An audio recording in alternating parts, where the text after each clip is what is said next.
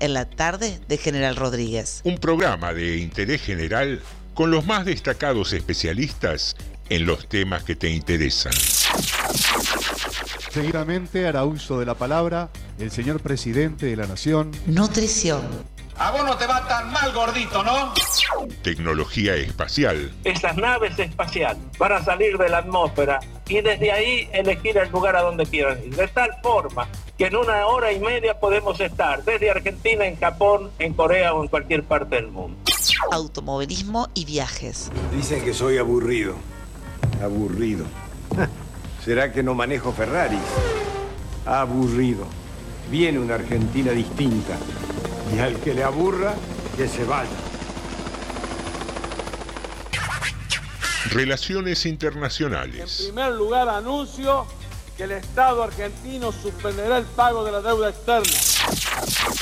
Economía. Van a ser respetadas las monedas en que hicieron sus depósitos. El que depositó dólares recibirá dólares. El que depositó pesos recibirá pesos. El análisis de las tapas de los diarios. Clarín, habla con la verdad, decile la verdad a los argentinos. ¿Qué te pasa, Clarín? Educación. Chicos, estamos en Harvard. Estamos en Harvard. Estamos en Harvard, por favor. Esas cosas son para la matanza, pero no para Harvard. Filosofía y oratoria. Que la Argentina tiene, por donde lo mires, atractividades, oportunidades. Que ahora con el apoyo del narcotráfico, del, del ejército, fortalecemos la lucha contra el narcotráfico. Para bajar el nivel de litigiosidad que tenemos en la Argentina. Según el último informe del Sistema Nacional Penitenciario. Y lo que nunca puede faltar, buena música. ¿Cómo les va? ¿Cómo están? Aquí Alberto Fernández con la música de Alberto. Dos temas que yo elijo dentro de la maravillosa música que pasan en ese programa. TDM, tarde de Morondanga. Tarde, tarde de Morondanga. De Morondanga. Tarde de Morondanga. Lunes a jueves a las 18 por Radio Municipal. Sumario. Sumario. TDM. En Tardes de Morondanga. Sumario. Sumario. Anda avisándole a todos. Hoy no te lo podés perder. Manda un WhatsApp al 237 4100 895. Esto pasó hoy en Rodríguez. Hoy hablamos de lo que todos quieren saber. Sumario en Tardes de Morondanga.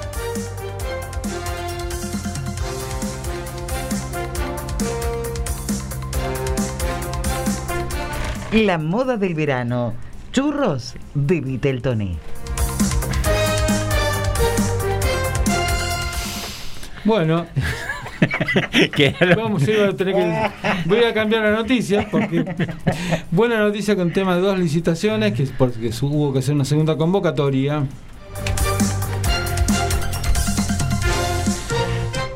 Todos los cuidados que tenés que tomar por los golpes de calor. ¿Por qué hoy es el Día de los Inocentes? Bueno, triste final para un hecho que ocurrió en el lago Rollero con un rodriguense.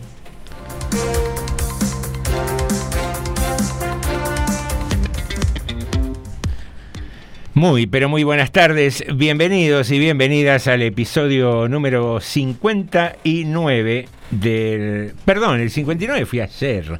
Hoy es el 60, Ah. el número 60. Me confundí porque cuando lo estábamos cargando hoy temprano en, en la plataforma de Spotify, donde podés escuchar los programas anteriores de Tarde de Morondanga, me quedó grabado en la memoria ese número, pero hoy es el episodio número 60 un número redondo, pero hoy vamos a hacer una excepción. No vamos a hacer el sorteo habitual. El sorteo lo vamos a hacer el día jueves. Ya estamos prácticamente cerrando con la producción del programa. Va a ser una cena para dos personas.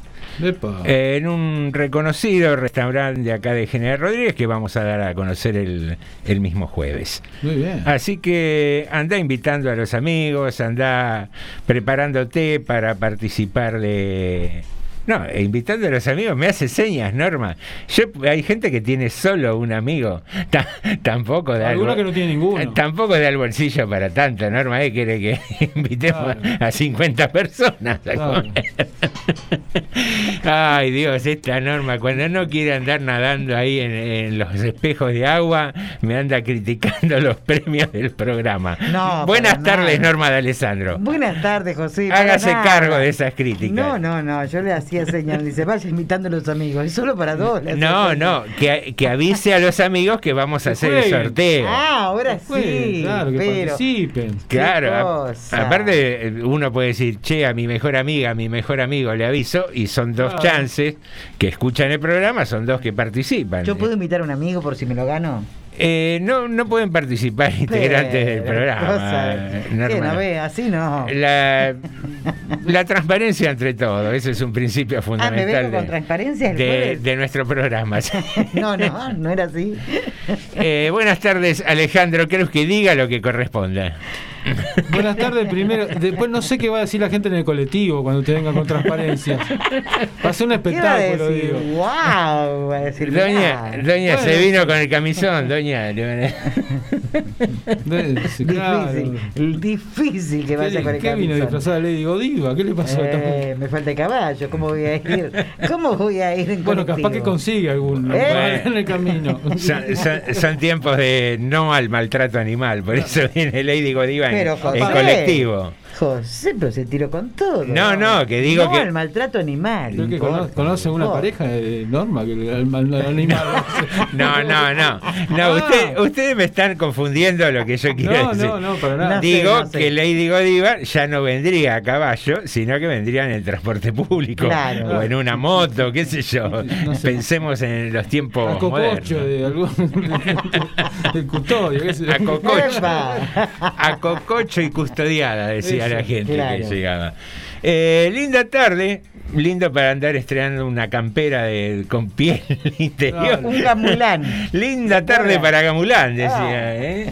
¿Qué, qué época los gamulanes, qué moda Gamulán. fue. Andaba todo el mundo con esos gamulanes que pesaban 200 kilos. Oh, pero son calentitos.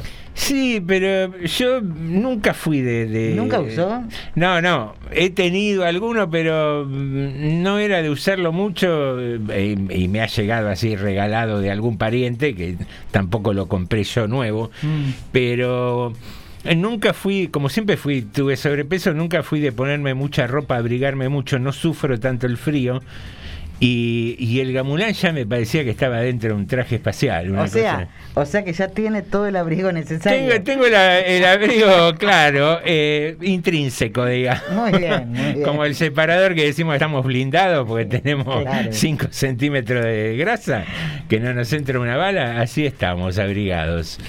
Bueno, queridos amigos, es así. ¿Usted usó Gamulán, creo que? No, creo que no, no. No, ¿no? No, creo que no, no. Norma sí, por Yo lo sí, que dice. sí. viajaba a las 4 de la mañana a la ciudad universitaria. Mamita, el frío que hacía allá al lado del río. Terrible, me ponía gamulán. Ah, yo pensé, me iba a decir, viajaba a las 4 de la mañana a la facultad de, de agronomía, carneaba un corderito. Claro, sí, me sí, tocó eh, en la ciudad universitaria, más lejos no me podía haber tocado. Lejos, ¿eh? 4 de la mañana para estar allá a las 7. Sí. Bien. Y volvía para, para acostarse y levantarse de vuelta. No, y encima viajaba los sábados, me, me agoté. Ya estaba en el último año de periodismo y se me ocurrió adelantar un año en la facultad para hacer una especialización. No, llegó julio, agosto y dije, basta, no voy más. Basta, no aguanto más el Volví a las nueve y media, 10 de la noche también. Trajín, trajín Y sábados importante. también, no, era ya locura.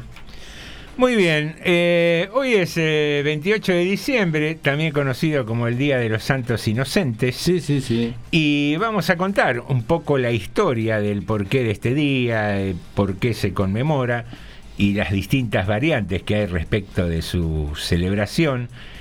Y pensábamos en la consigna. Es muy clásico el día 28 de diciembre de hacer alguna broma y después rematar con la famosa frase que la inocencia me te valga. olvidé, me olvidé, tenía tantas para hacer. ¿Sí? Ay, me olvidé. Bueno, eh, véalo, por ahí vaya hasta casa a buscarlo y se vuelve con las transparencias y recuerda en el camino. Entonces decíamos, pensábamos, analizábamos cuál podía ser la consigna. Y ahí, en charla de producción previa al programa, salió cuál fue la broma que vos hiciste o que vos te hicier, que a vos te hicieron y que te quedó así en el recuerdo, algo importante, ¿no? Mm. Hablamos. Como para enmarcarlo dentro del Día del Inocente. Ambos me miran sorprendidos por la consigna. Mm, Lo habíamos charlado, al menos dos de los tres integrantes del programa lo charlamos en reunión de preproducción. Norma, vos estabas entregándote a tu vicio el cigarrillo y no pudiste participar. Ah, Porque falacia. sa- salís a la veredita a Vicioso. fumar, ¿viste? Vamos a asumir, Vicioso, cada uno vicioso. tiene lo, Claro, lo Pero suyo. estaba operando. Cada uno tiene lo suyo. estaba esperando que Porque el cirujano. Haciendo la operación. Ah, The Technic Operation. Así. Muy bien. Bueno, eh, voy a arrancar yo. ah, bueno, a ver. Yo no laburé muchos años en un área eh, que se llamaba referencia legislativa, ahí en la biblioteca del Congreso, que era un área específica que asistía a los legisladores cuando hacen estudios de proyecto, a los asesores Sí, sí, que sí. buscan antecedentes legislativos y demás, tanto nacionales como internacionales, bla, bla. Entonces era muy común que los pedidos llegaban por teléfono. Te Claro. llamaban un fulano, soy fulano del despacho del senador Juancito. Sí. Mira, necesito todo lo que haya de legislación nacional sobre importación de tabaco. Ponele un tema cualquiera. Ah, mire, sí, sí. o necesito una ley del año 1912 que decía referida a tal cosa. Y entonces se tomaban los pedidos o te mandaban un memo en aquel tiempo y uno empezaba a hacer la investigación, buscaba y lo entregaba. ¿Qué hacíamos en estados de maldad y que he pasado yo como pagando el derecho de piso?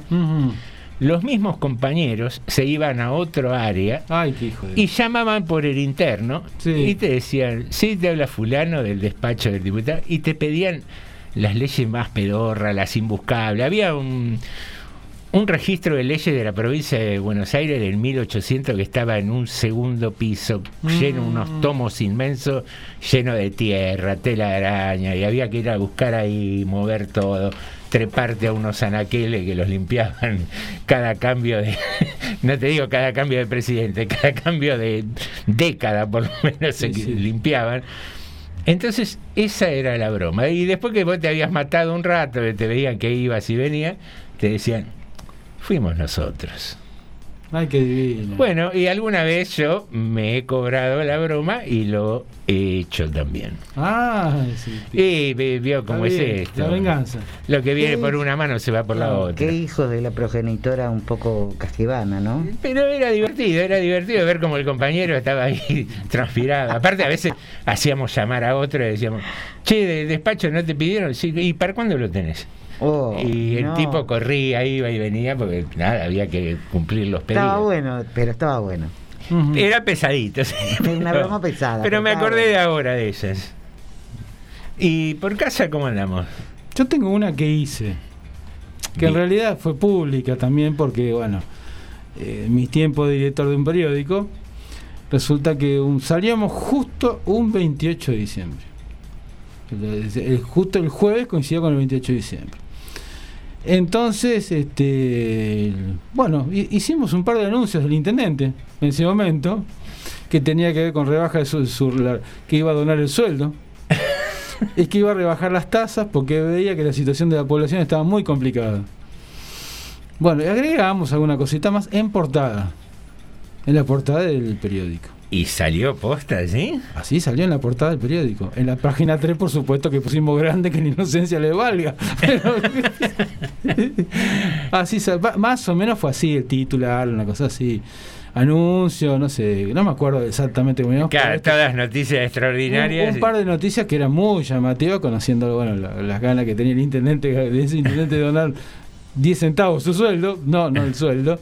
Bueno, y quedó. Y ca- hubo gente que cayó, digamos, ¿no? Eh, yo creo que los, los- que les llegó primero el diario, sobre se repartía mucho por, en, en muchas viviendas, en muchos domicilios, se repartía. Yo creo que ahí hubo unos cuantos que cayeron. Porque tuvimos llamados, inclusive, preguntándonos, che, pero es cierto esto. bueno, ya algunos, cuando se tomaron el trabajo de seguir un poquito adelante, ya se dan cuenta que no era. Pero bueno, unos cuantos que cayeron. Eso, eso bueno, es algo que hicimos nosotros. Y yo, digamos, no digo que, si tu- que tuve suerte, pero salvo alguna cosita muy chiquitita, muy momentánea, no me pasó, porque toda mi vida yo me levanté temprano y bien que a la mañana ya empiezan los programas. Así que Claro. entonces ya ese día, cualquier cosa que venga es sospechosa. Cualquier cosa rara, claro. Ya, Ya es sospechosa. Entonces, eso me ha salvado de. Pero bueno, después, en algún diálogo, alguna referencia, sí me ha pasado que me dijeran tal cosa. Y yo me quedé pensando, ¿no? Digo, y al rato sí me decían, no, boludo, que el, el Claro. 28 de diciembre. Bueno, pero no más, pero grande, grande no me pasó, por suerte. Bueno, bien. Me salvé. Norma está pensativa, no tiene grandes acontecimientos. Quiero disculparme porque realmente No, bueno, si no- no recuerdo ninguna que me hayan hecho y me han hecho. Y que yo he hecho, pero sí, soy bastante bromista. Pero no recuerdo ninguna en este De, momento. de esas extraordinarias, ¿no? Pues No, tenemos no dos recuerdo. horas hasta las 20. Pero para- quisiera acordarme y no me acuerdo ninguna. Que inventar algo. No, porque voy a inventar, digo lo de la verdad.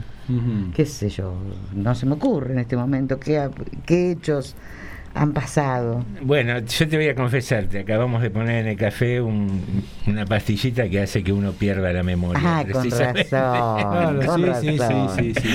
Señoras y señores, esa es la consigna que nos reúne en el día de hoy. Eh, ¿Qué broma te hicieron? ¿Qué broma hiciste que recuerdes? Y ya tenemos mensajes, me está señalando Sí, su sí. teléfono. Carlonso dice, en el trabajo intercambié las puertas de baño de hombres y mujeres.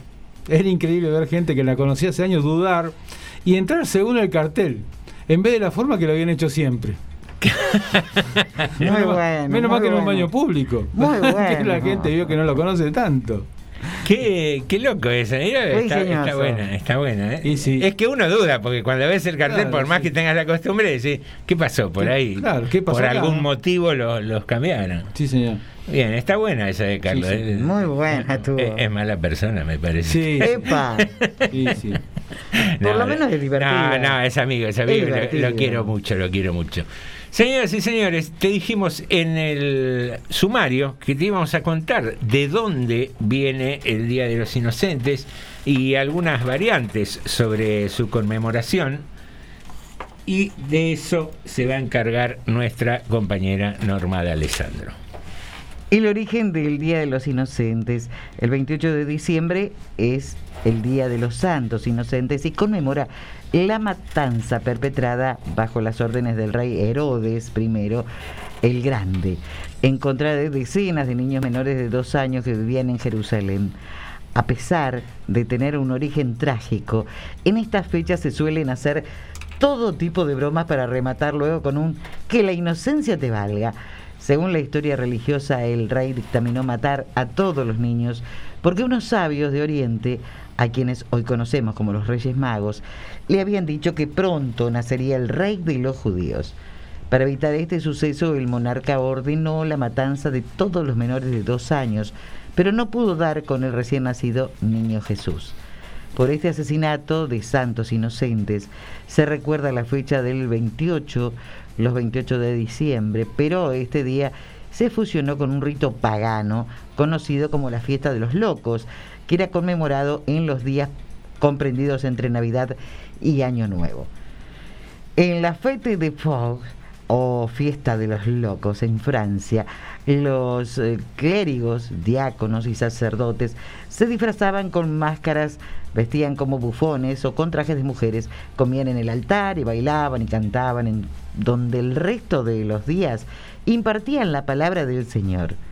Aunque estos festejos fueron censurados por la Iglesia Católica, la tradición pudo más y por eso en varias partes del mundo este día es el elegido para hacer todo tipo de bromas. En Alicante, España, por ejemplo, en esta fecha hay una celebración conocida como los enharinados, en la que la gente sale a la calle y se enfrentan con harina, mientras que en Valencia el enfrentamiento es con huevazos. En otros países se conmemora con bailes y comidas tradicionales, pero las bromas suelen ser el eje común en varias regiones, por lo que en la fecha, para desconfiar de la que se siga, de la que se diga, eh, para no recibir un que la inocencia te valga. Muy bien, ahí estaba eh, sobre el final del informe la alerta que comentaba Alejandro, ¿no? De estar siempre atento en estos días. Y, y pensaba en ese en esa fiesta de los locos, ¿no? De los clérigos franceses. Medio jugadito, ¿no? medio picante esto de andar disfrazándose, comer arriba del altar y todas esas cosas.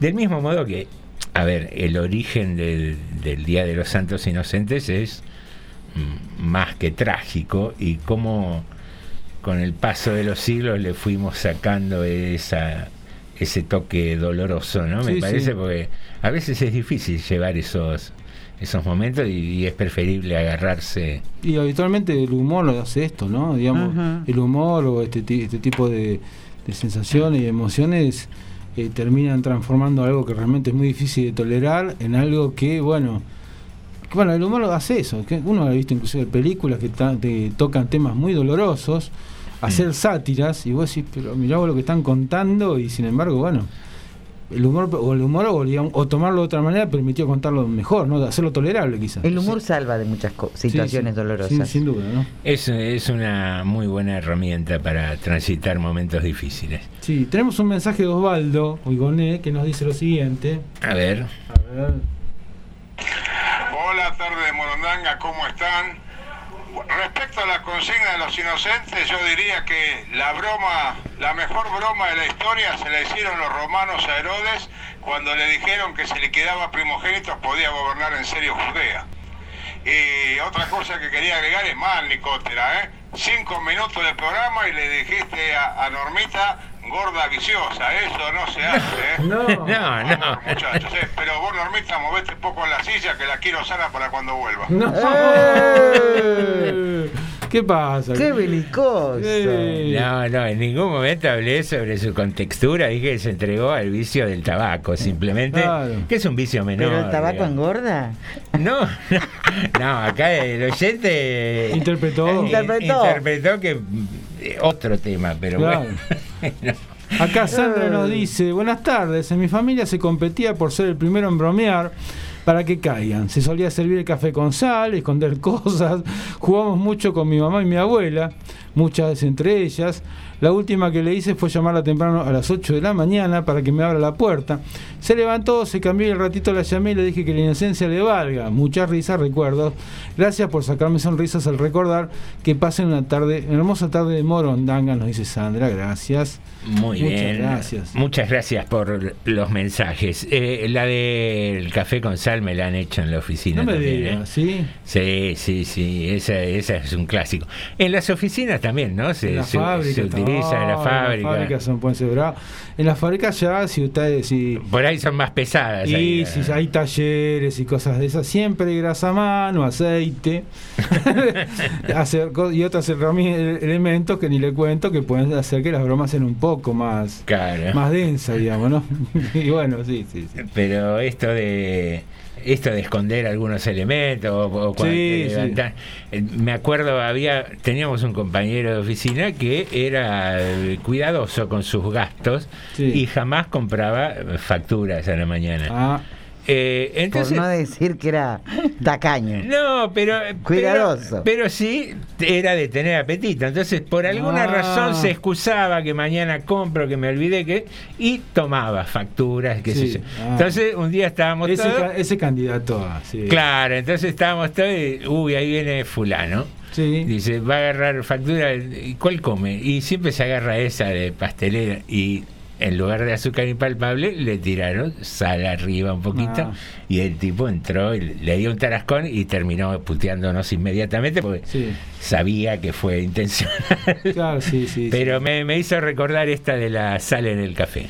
Yo he visto que se han hecho esas cosas, por ejemplo, no voy a decir dónde, pero eh, no con sal, sino alguna cosa que después cayera un poco mal el estómago. Ah, Así un, como- como que te- un laxante. Alguna cosa así como para te- ir repetidamente al baño, digamos. he visto hacer esas, yo no las hice, pero he, he visto hacerlo. dije. Hay, hay un, hay un dejo de maldad ahí atrás, me Y ya hay que tenerle un poco de inquina, digamos, ¿no? Al, al tacaño, por ejemplo. O no, capaz que no era tacaño, capaz que había otra cosa ahí también, ¿no? Es- en Sí, esas relaciones. Por eso te digo, hay, hay modos y modos. Acá Sandra nos dice, tendríamos que imitar el norte de nuestro país y festejar y homenajear el Día de los Muertos, recordarlos con amor y momentos felices. Bueno, es cierto. es Es, cierto. es una propuesta. Eh, ¿Acaso no, no importamos la celebración de Halloween? Todo importamos. importamos Papá Noel. Menos el bienestar social. Importamos todos. Eh, salvo eso, el resto lo importamos todos. Nos sentimos bastante colonizados, lamentablemente o afortunadamente para quienes están de acuerdo con eso. Norma, ¿la veo ahí tipo como en las gateras por comentar algo? No. No, discúlpenme, me voy a levantar porque quedé muy mal con el mensaje del oyente, así que directamente sigan ustedes. ¿Va a seguir de pie? Yo me voy a retirar. No, no, lo digo en serio.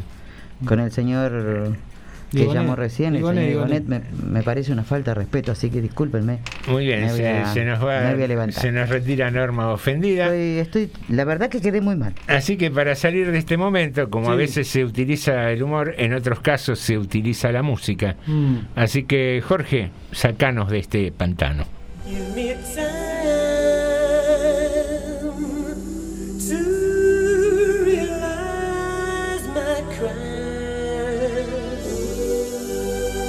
命。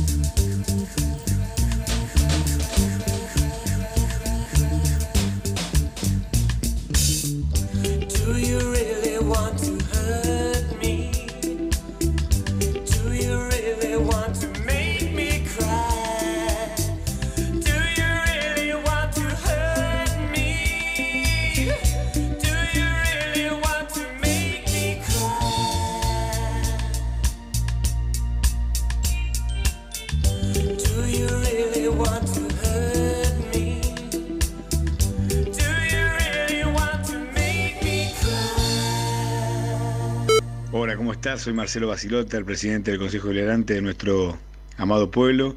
Dale que en el 2022 vamos a poder construir otro país distinto.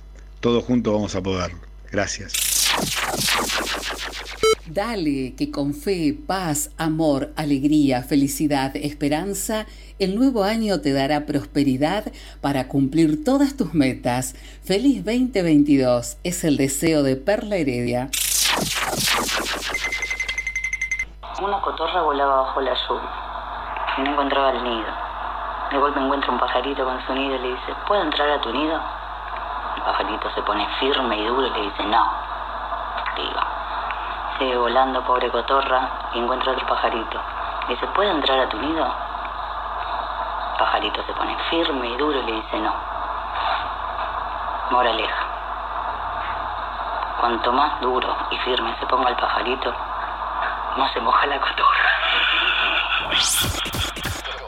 Estás escuchando TDM. Tarde de Morondanga. It's complicated, it always is. That's just the way it goes. Feels like I waited so long for this. I wonder if it shows.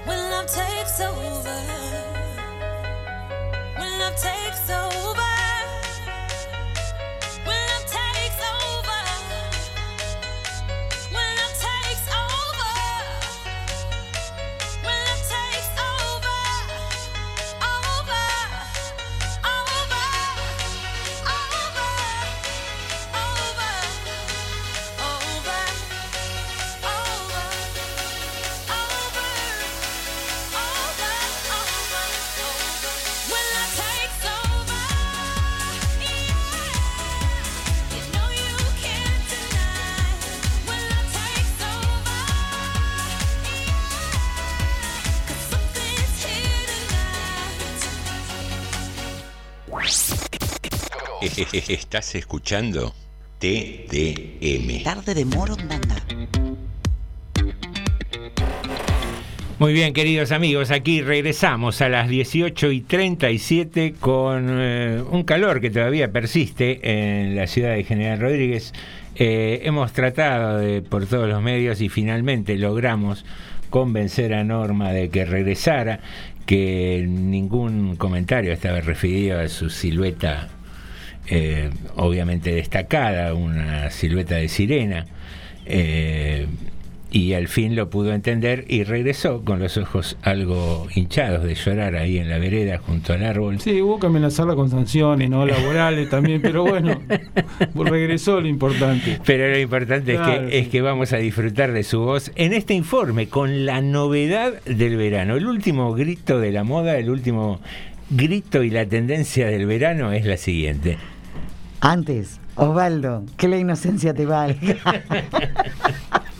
¿Qué va a ser? Marche un churro con de vitel toné. Hay con jamón y queso, hay con aceituna, hay con leverbush, hay con crema de limón, hay con naranja, hay con cheddar. Hay veganos también con dulce de almendras, con membrillo, con durazno, con maracuyá, con batata o con frutos rojos. Hay con hummus, hay con palta, hay con pasta de maní. Hay, como se suele decir, para todos los gustos. Desde hace más de 50 años, las familias Navarro y Elía han encontrado la forma de reinventar los clásicos churros y darle otro sabor a los veranos de Pinamar, Villa Gesell y Necochea. Así hace unos años habían causado furor con los rellenos con Roquefort. Y esta temporada, la vedette es otra que levantó la polvareda en las redes y que ahora se impone en las tardes de esas ciudades costeras. Churros con vitel toné. Es un quilombo chino, pero a la gente le gusta. Se están vendiendo bien, dice Juan Navarro, en el local que abrieron en Gesell hace 50 años. Su padre, Hugo Navarro, y el amigo de él, Juan Carlos Cacho Elía. Esta opción fue presentada en sociedad a principios de este mes y causó revuelo entre los partidarios y detractores. Luis, que vino de vacaciones a Pinamar hasta el fin de semana, no quiso dejar pasar la oportunidad y se animó a probarlo. Le tenía un poco de desconfianza, pero la verdad que está sabroso, me gusta. Mayra, una joven de no más de 25 años, que está acompañada de dos amigas, también se sumó a la crítica positiva. Lo banco totalmente, dice, y se lleva media docena. Por razones lógicas de conservación, estos churros solo se consiguen en los comercios, no bajan a las playas. Los hermanos cuentan con un que un buen día, un, un día churrero, puede salir hasta 10.000 churros. Y un día y día un churrero, eh, como le decimos, tiene que ser soleado y de baja temperatura. 20, 21 grados y viento, comenta Karina. El caballito de batalla es el dulce de leche. También el de crema pastelera, mmm, el de Nutella y el simple. Igual los salados fueron ganando terreno, acota a Hugo. El secreto del éxito coincide, está en la mercadería. Una buena harina, un buen aceite, un buen dulce de leche y demás hacen un buen producto. En todo el país hay distribuidos 15 locales de El Topo, 4 en Pinamar, 2 en Villa Gesell, 2 en Necochea, uno en Mar Azul, otro en Mar de las Pampas, uno en Bahía Blanca, uno en Bariloche y cuatro en la ciudad de Buenos Aires, más un quinto en construcción. Ahora están las terceras generaciones. Nosotros no franquiciamos. Cada uno va a un lugar y se instala para garantizar la historia del producto y la forma de hacer las cosas. Subraya Juan, que junto a su, uno de sus sobrinos manejan las redes sociales donde tanto se destacan. La cuarentena impactó de distintos modos en el emprendimiento. En la zona de Mar Azul y Mar de las Pampas fue bastante pesado. Pero, criterio lógico y de acuerdo a la cantidad de habitantes, optamos por dejar solamente abierto el local de Gesell, recuerda Hugo. Y su hermana agrega, acá en Gesell a las 3 de la tarde sonaba la sirena y todo el mundo adentro.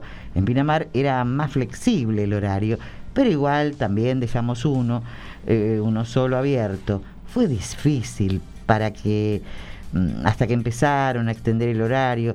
Durante la temporada pasada además se trabajó un 50% de lo habitual. En Buenos Aires, en cambio, la situación fue opuesta. En la cuarentena estricta, al estar todo el mundo en la casa y sin gastar plata en viáticos o lo que sea, la gente se dedicaba mucho a comer, a pedir cosas por delivery. Trabajamos como si todos los días fueran domingo, que para nosotros es el día de mayor movimiento. De hecho, en plena pandemia abrimos un local frente a Plaza Irlanda, comparte Juan. El próximo desafío en común es modificar un local de Belgrano para convertirlo en libre de gluten, en el que trabajan solo personas con celiaquía, para mm, de este modo garantizar la correcta manipulación del producto y evitar la contaminación cruzada. También continuar con la búsqueda de nuevos sabores a partir de recomendaciones tanto de familiares como de clientes. El que rompió el molde fue el churro con Roquefort. Ahora se viralizó y está en boca de todos, valga la redundancia, ¿no? Está en boca de todos el churro. Buah, el que rompió el molde, les decía, fue el de Roquefort, está en la boca de todos, ya se acostumbró, dice Juan. La charla finalizó con algunas opciones que les mencionaron en el último tiempo. Trucha ahumada, salmón y leche condensada. ¿Te comerías un churro con leche condensada? Salmón, trucha ahumada. Va. Es, todo un dilema, eh, te digo, porque yo, no me considero un tipo muy cerrado así a, probar comidas y eso, pero no sé, uno tiene una idea, una memoria gustativa, me parece, y el churro lo asocias a lo sumo con un relleno dulce, porque se da esa contraposición entre la masa medio con mucha grasa y salada Crocantito. y el dulce, que vos me digas, varío el relleno en la gama de lo dulce. Querés ponerle, no sé, Nutella, esta crema pastelera o alguna salsa de, de- de frutos rojos, lo que quieras. Pero. Preparo sí, el mate. Un, un vitel toné. vez- No, eso puede, puede pasar. Pero les preparaba el mate, podemos tomar unos matecitos acá. Traje unos churros con salmón ahumado No, para el mate. rico. Riquísimo. Yo lo probaría. no, no me veo. El de Roquefort eh, me haría un tiro. ¿eh? Yo- a mí particularmente no me gusta el queso A Roquefort, mí sí me pero gusta, sí, sí, sí. pero Sí. no sé, me parece Ahora que ya el otro ya es más con, tan Pero está bueno el de Roquefort, porque si salen los gusanitos ya tiene el agujero. Ah, qué, qué delicada que es. Pero si el Roquefort tiene gusanitos. No, ¿O no no? tiene- no, tiene son gusanitos. hongos. ¿Cómo que no? Son, no tiene gusanitos. Tiene ¿no? gusanitos. Si le vendían Roquefort con gusanitos, no está bien. me parece-. ¿Usted dice que me lo vendieron feo? Fíjese en la fecha de vencimiento, Claro, sí. Norma, por favor. Fíjese si no vencí hace 4 o 5 años, digamos. Pero forman gusanitos, eso sí. ¿Qué onda? ¿Vos te animarías a probar un churro, no sé, con vitel toné, un, un churro con A mí el vitel toné, démelo en cualquier manera porque me encanta. Ah, para mí hay una moda que pasa más por, por lo snob que otra cosa, igual que esta heladería que le ponen, no sé, pimienta al chocolate, No. cosas, Mm. cosas así medio estrambóticas. A- Acá hace un tiempo tengo una heladería que estaba enfrente de los bomberos, que no me acuerdo, tenía algo especial. Con gusto a chicle, por Pero ejemplo. No, no, pero no, era la forma del helado, sobre todo que te vendían. Fue, hubo un mes que trabajó. ¿Qué forma tenían? No me acuerdo, no, no, no, no, nada raro, nada, nada, nada que digamos, no, viste, nada transgresor, digamos. Un helado, no, Pero- qué sé yo. No, no, pero el envase tenía, era distinto, no De acordar- colores. No, no, no, era más que color, me parece que era la forma. Pero no me puedo acordar, forma. no me puedo acordar cómo era que estaba.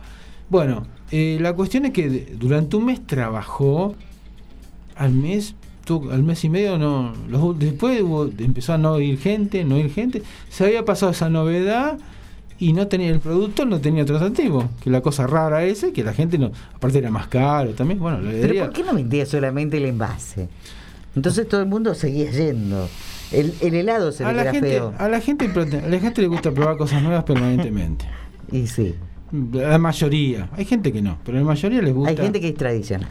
Sí, pero a mucha gente le gusta ir probando cosas nuevas permanentemente. ¿Se nota acá en Rodríguez eso en los comercios de tener Sí. que ir renovándose porque la gente se aburre? Y pues, cada tanto te cae un comercio, digamos, los mismos comercios se van renovando un poco a su ritmo, pero vos te das cuenta que pese a ser todavía una ciudad relativamente no muy grande, Rodríguez, tenés comercio que cada tanto es como que pegan un golpe y vos te das cuenta que están haciendo algo bastante distinto.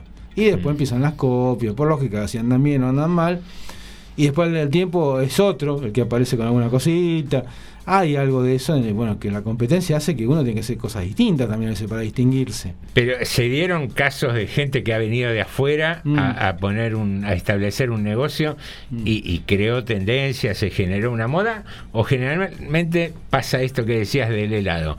El primer impacto, la novedad, qué sé yo, pero después la gente como que se repliega a sus gustos y costumbres. Y, pero a lo mejor, el- yo no, sabe que yo no llegué a ir, porque no, no, no soy tampoco de ir a, cuando, de cuando entra una cosa así, el ser de los primeros, ¿eh? habitualmente Mm. no, voy al tiempo, no llegué a ir, no llegué a ir porque hay negocios cada tanto que vienen que entran con alguna cosita así que llaman mucho la atención, no sé, confiterías que te, te dan alguna cosa especial, te dan algo así, pero después al tiempo vos te das cuenta que la gente, mucha gente vuelve a lo tradicional porque era, era el, producto no tenía más que alguna cosita novedosa y no se distinguía a lo mejor, o inclusive no era más rico que el anterior. Pero bueno, era novedoso. Bueno, eso está siempre, creo. El capitalismo es experto en hacer esto. Sí, sí, Digamos, vendernos cosas que no necesitamos permanentemente. ¿no? bueno, tenemos mensajes acá, nos dice eh, Carlonso, primero, bueno, dice, me comí la broma, que la inocencia me valga, dice. Y después, bueno, antes nos había mandado un mensaje diciendo, reivindico la presencia de Norma como base fundamental del TDM.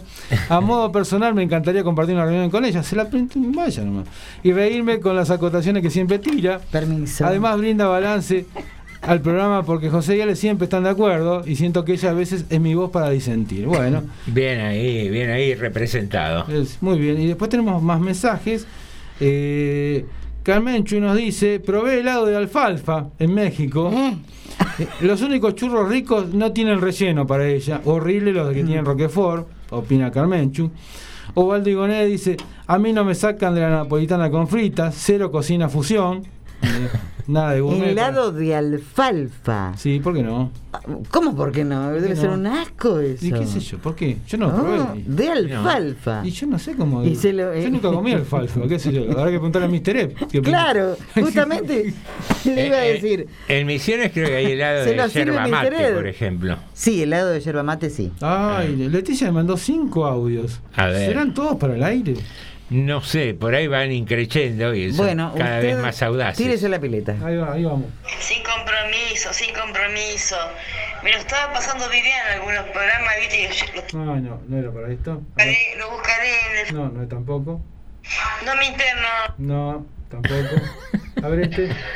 Buenas tardes, ¿cómo les va? Este sí. Acá Ahí sentadito. Corre un vientito más o menos. Más o menos acá en Bicentenario. Este, este es una mole de, cemento, mi barrio.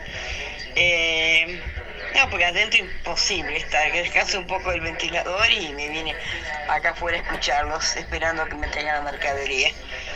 Eh, les quiero, bueno, saludarlos, no, nada más llamaba para saludarlos. Tengo mi- miles de miles de anécdotas, chistes, cosas, pero no tengo. No, hoy, hoy estoy en un mal día. Mi salud no me permite estar, estar feliz, contenta. Estoy bastante. Pero, ¿cómo me lo creí recién? Esta, ¿Cómo me hiciste creer, hermosa? ¿Qué, Julepe? Digo, pero este hombre, ay, Dios mío, porque siempre tiene esa fama, este hombre tiene, no me gustan los chistes que hace él.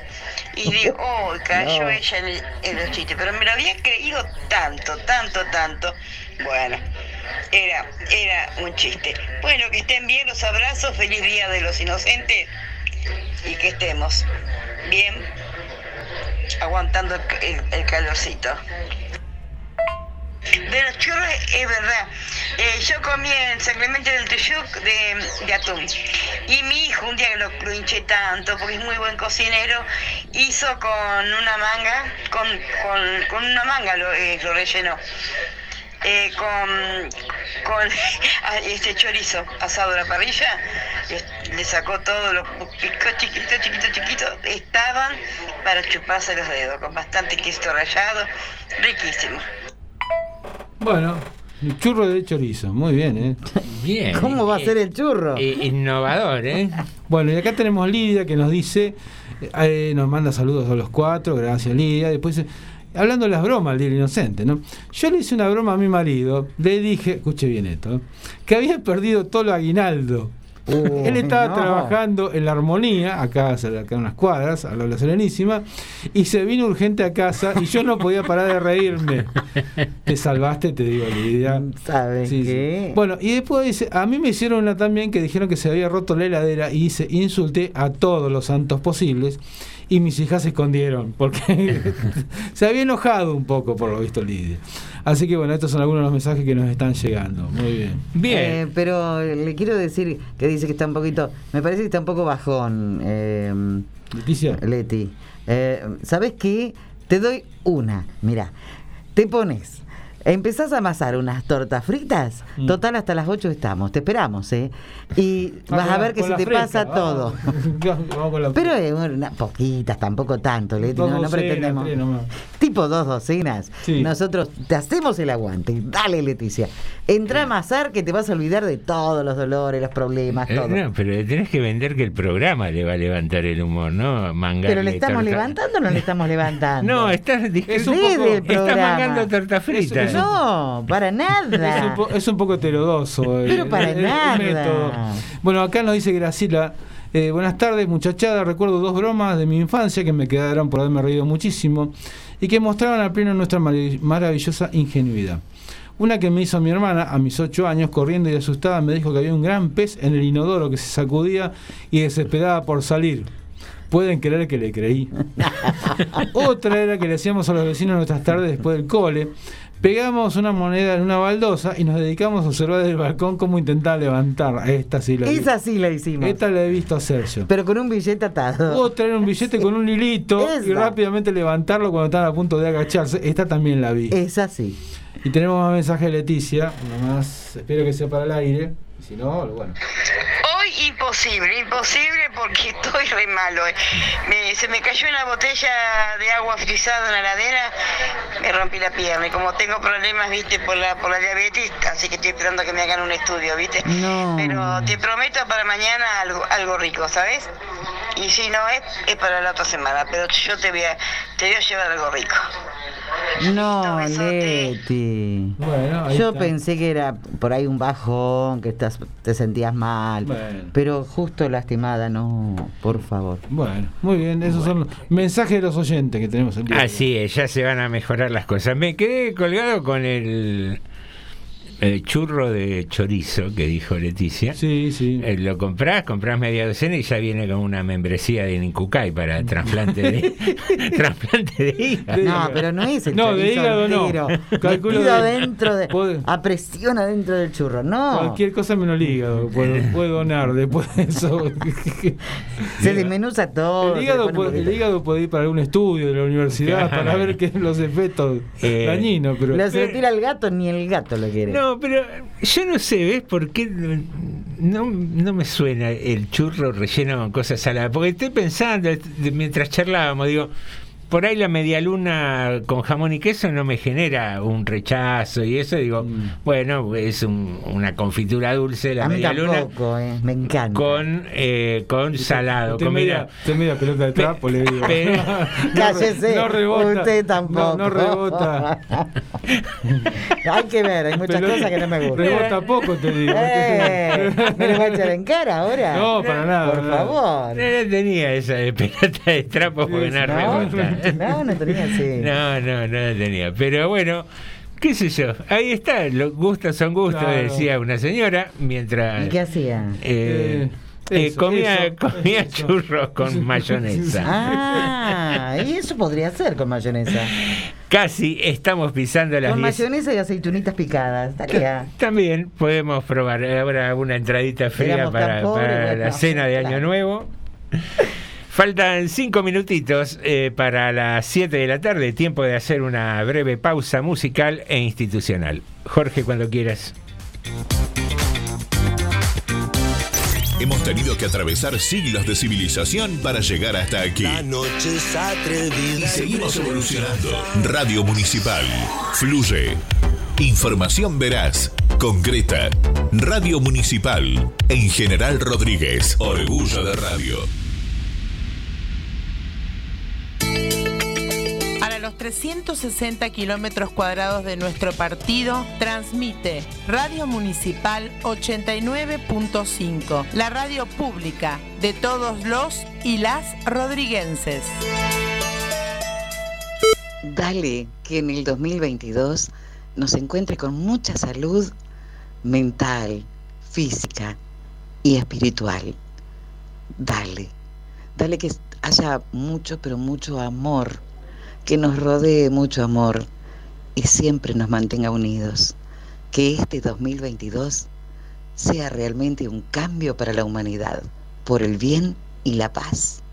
Felicidades. Soy Norma de Alessandro.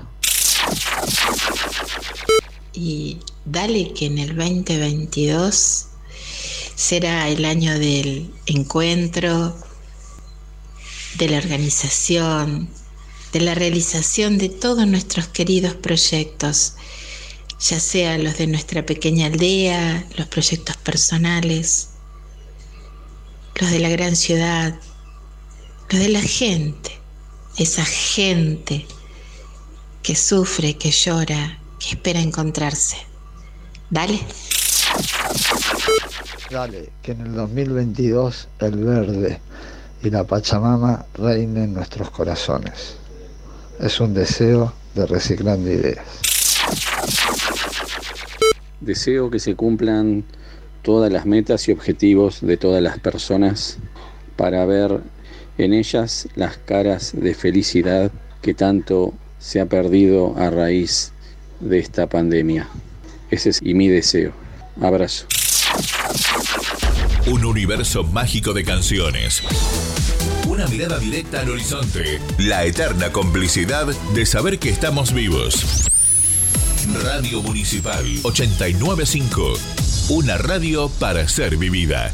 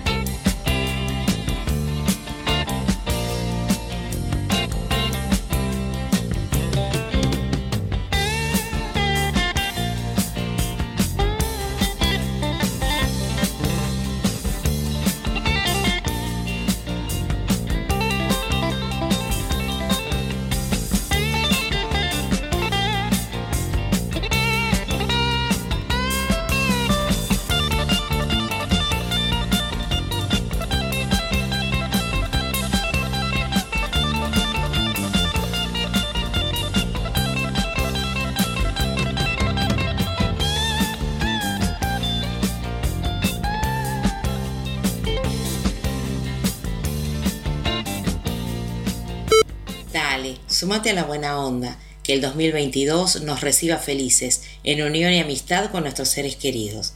Feliz Navidad y un próspero año nuevo. Es el deseo de quienes hacemos Café de Rodríguez para la gran familia de Radio Municipal.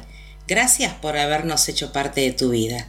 Dale, sumate a la buena onda para que en 2022 seamos muchos más. Felicidades.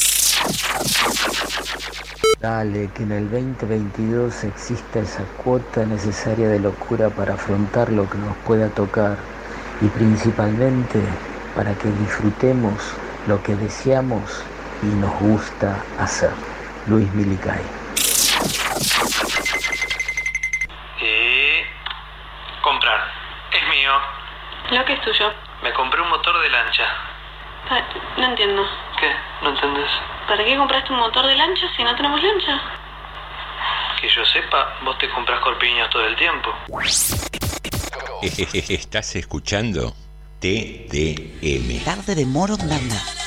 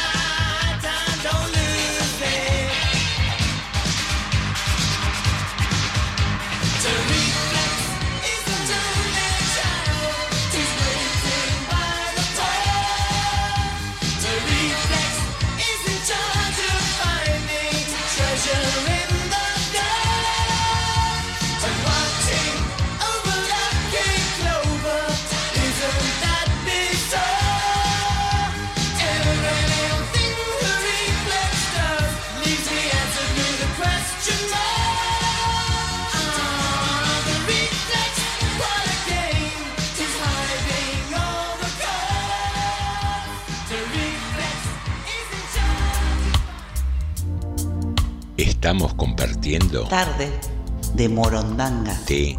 TDM.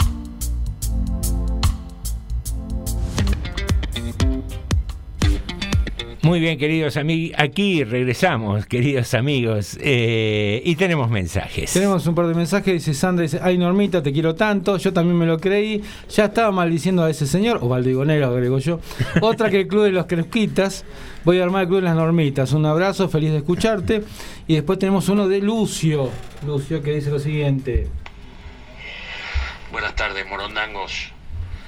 Eh, la, la broma que voy a contar no es mía, sino una broma que hizo mi papá. Cuando era chico, mi papá tenía un grupo de amigos ahí en el barrio de Boedo, en la calle México y Yapeyú, que jugaban a la pelota en la calle. Y entonces solían armar los arcos con ropa, con la, con la ropa que se sacaban, una remerita, un saco, un saquito, lo que fuera, los útiles, qué sé yo, los útiles del colegio que traían, bueno. Y jugaban a la pelota ahí, en la vereda de mi casa, y que se juntaba con la casa de al lado, la- era la misma vereda, porque eran casas, eran casas gemelas separadas por una medianera.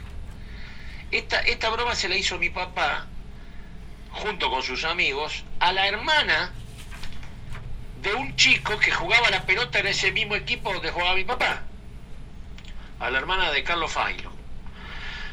La mujer se llamaba Antonia, Antonia Failo. Bueno, y resulta que la mujer tenía la costumbre de que cuando los chicos jugaban a la pelota, era mucho más grande que yo tendría 14, 15 años, 16 años.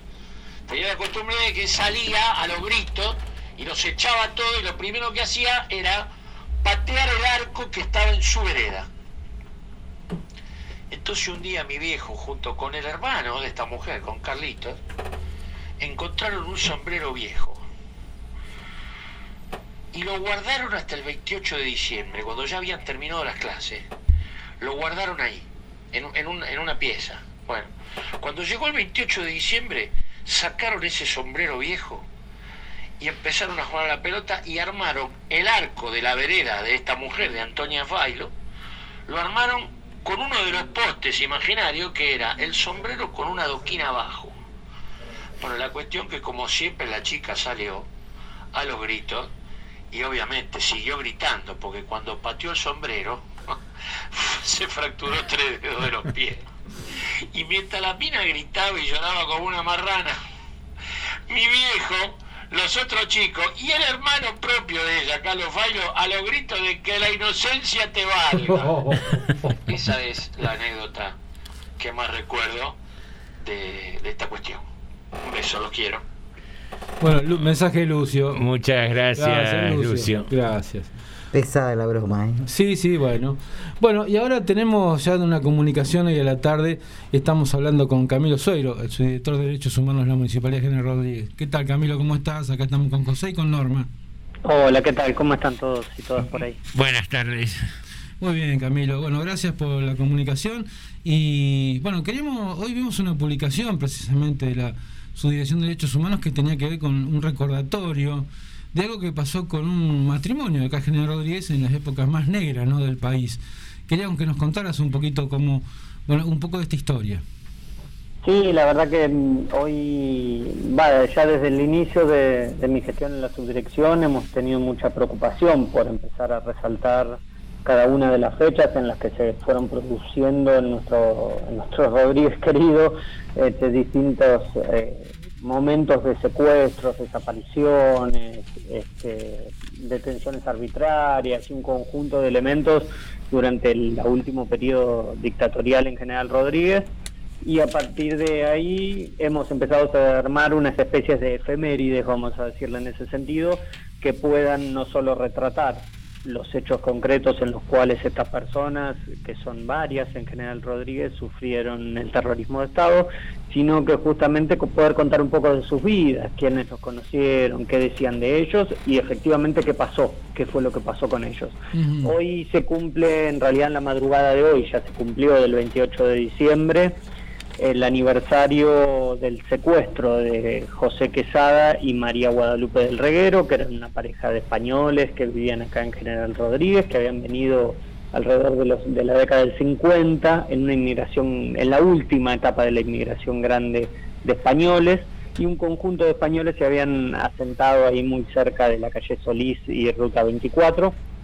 Ahí José tenía una herrería donde trabajaba y tenía un conjunto de empleados y María Guadalupe que era modista y tenía un hijo que se llamaba Rubén.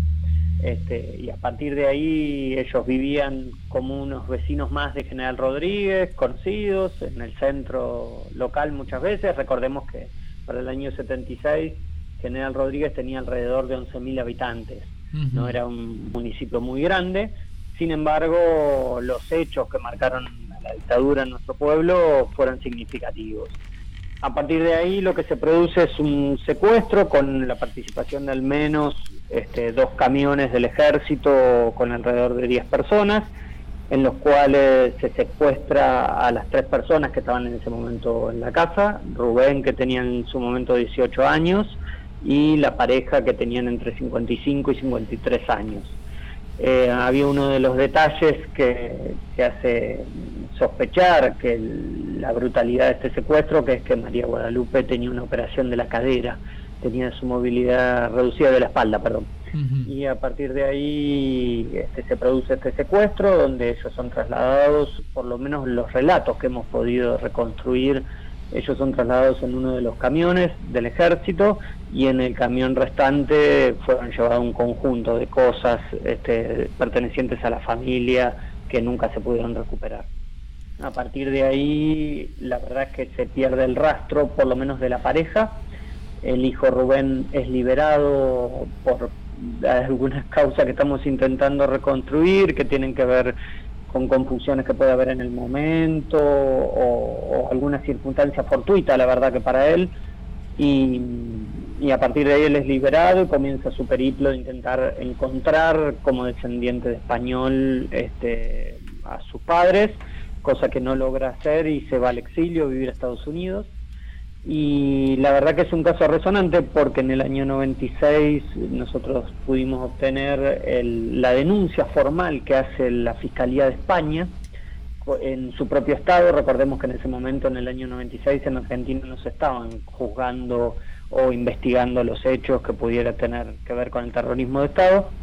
Y a partir de ahí inicia lo que se conoce como la investigación sobre los españoles, que la Embajada de España en ese momento, después Baltasar Garzón se haría muy famoso, pero un conjunto de investigaciones sobre distintas desapariciones de ciudadanos españoles en la República Argentina durante la última dictadura militar. Y entre esos casos investigados está el de estas dos personas que vivían acá en General Rodríguez. Nuestro trabajo consiste en poder recordarlos a ellos, recordar lo que sucedió. Ellos necesariamente, o por lo menos nosotros siempre tenemos que hablar de alguna manera en potencial, porque mm, no hemos podido obtener todavía ni la confesión de quienes participaron del hecho, ni algo un poco más que el silencio de quienes pueden haber sabido algunas cosas sobre la pareja. Por lo que nosotros hemos podido reconstruir por ahora, más allá de que este trabajo es constante y de todos los días, esta pareja no tenía una vinculación política directa. Es decir, no eran partícipes de organizaciones revolucionarias, no participaban en ningún movimiento que utilizara la política armada o tuviera alguna vinculación con el movimiento estudiantil o con alguna de las fuerzas políticas que sí tenían desarrollo en la zona de General Rodríguez. La verdad que la reconstrucción que hemos podido hacer es que estas personas, sobre todo José Quesada, era una persona que mm, le gustaba mostrar mucho su antifascismo. Ellos venían de una etapa muy compleja en España y de una derrota de lo que fue eh, todo el franquismo y a partir de ahí ellos tenían una posición muy antitotalitaria, muy antimilitar, y eso podría haber sido una de las determinaciones por las cuales se produjo este secuestro y esta desaparición de estos ciudadanos argentinos en este momento. Camilo, buenas tardes. José, un gusto. ¿Qué tal? ¿Cómo estás? Eh, nada, me quedé sorprendido con este trabajo de, de- de acopio histórico que están haciendo de, de esta época tan, tan horrenda que tuvimos en Argentina. Y, y sin dudas, eh, vos lo decías recién, sin tener por ahí militancia política, también fueron víctimas de, del genocidio y, y está bueno que las nuevas generaciones conozcan un poco en qué consistió esto, que, más allá de, ser instrumento de algunas ideas económicas y de, y de algunas ideas políticas, también se aprovechó en esa mm, volada infame para mm, nada, deshacerse de gente, apropiarse de bienes sin ningún contexto político o, militante. Y te quería preguntar, eh, más o menos así, a, modo global, hubo muchos casos aquí en General Rodríguez y, y si tenés noticias, si se han hecho investigaciones, ¿cómo era un poco el contexto político? ¿El municipio estaba intervenido? ¿Cómo funcionaba en aquellos años General Rodríguez? Ahí comparto lo que decís. Este, eh, hay que hacer dos salvedades. Cuando nosotros llegamos a, a, la gestión, de la mano de nuestro intendente Mauro García, eh, pudimos conversar con él y poner a disposición lo que nosotros entendíamos que teníamos que hacer, que era recuperar la memoria histórica de General Rodríguez, porque el Estado tiene una responsabilidad de hacer eh, y no dejar pasar una reconstrucción de la memoria para personas que fueron torturadas, desaparecidas, sus derechos humanos violados en el marco del terrorismo de Estado y del genocidio que se lleva adelante en nuestro pueblo también, que nosotros entendemos que era una deuda del Estado municipal por fuera del color político que, estuviera en el gobierno. Obviamente que cuando llegamos al gobierno nos hubiera gustado encontrar algo un poco más armado, pero bueno, no tuvimos esa suerte, por lo menos en mi área, pero sí nos pusimos rápidamente a trabajar porque en estos casos el tiempo apremia y a partir de ahí la reconstrucción de los testimonios orales y la reconstrucción de la memoria es un juego casi contrarreloj. Eso por un lado. Por otro lado, sí que es necesario pensar que General Rodríguez tiene alrededor de 14 en, cuando se producen los genocidios nunca se puede hablar de cifras eh, específicas. No, no, porque, seguro. Porque lo que sucede es que los generadores del genocidio nunca brindaron la información suficiente como para saber de cuántas víctimas estamos hablando. Y en ese marco las investigaciones, no solo en General Rodríguez, sino por ejemplo en la provincia de Tucumán, en la provincia de Chaco, en la provincia de Buenos Aires misma, todos los días nos enteramos de situaciones y de momentos en los cuales se producen descubrimientos de nuevas violaciones a los derechos humanos que muchas veces incluyen desapariciones de personas y otras no, o secuestros y libertades, como ha sucedido en nuestro pueblo, y a partir de ahí este, el número es difícil. ¿Qué criterio se utiliza para poder determinar un número? Que todas las personas afectadas en sus derechos humanos durante el genocidio hayan nacido, vivido, desarrollado actividad política, haber fallecido posteriormente o haber sido asesinados o secuestrados o desaparecidos en el distrito. Con esas cinco características, nosotros tenemos 14 casos confirmados de personas que han sufrido violaciones a los derechos humanos, desde el inicio del genocidio en General Rodríguez en el año 76 hasta el año 83. Obviamente seguimos las investigaciones y seguimos las búsquedas. A partir de ahí, sí lo que se puede decir es que para ese momento, que fue en este caso en particular en 1977, el 28 de diciembre de 1977, sí podemos decir que para fines de mayo o fin, fines de abril, principios de mayo de 1976, ya General Rodríguez se encuentra bajo la intervención militar.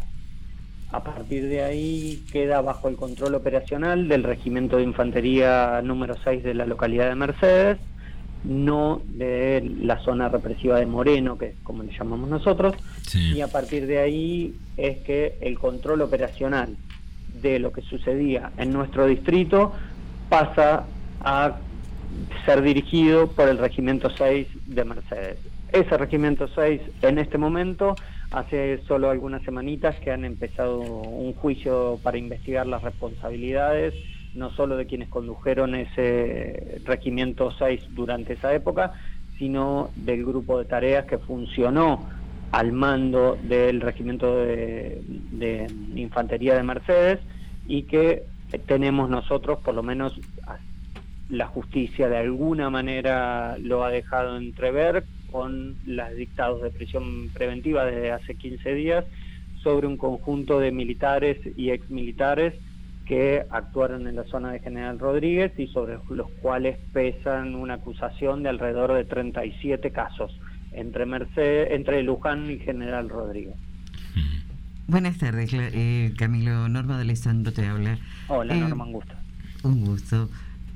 ¿Tenés eh, alguna información o aún se ha llegado a determinar si en General Rodríguez ha habido centros clandestinos de detención? Mira, la verdad es que esa información en concreto, mm, eh, a ver, me voy a referir al esquema judicial. Judicialmente no está probado que en General Rodríguez haya existido un centro clandestino de detención. Digo, eso es una información oficial que se puede dar sin ningún problema.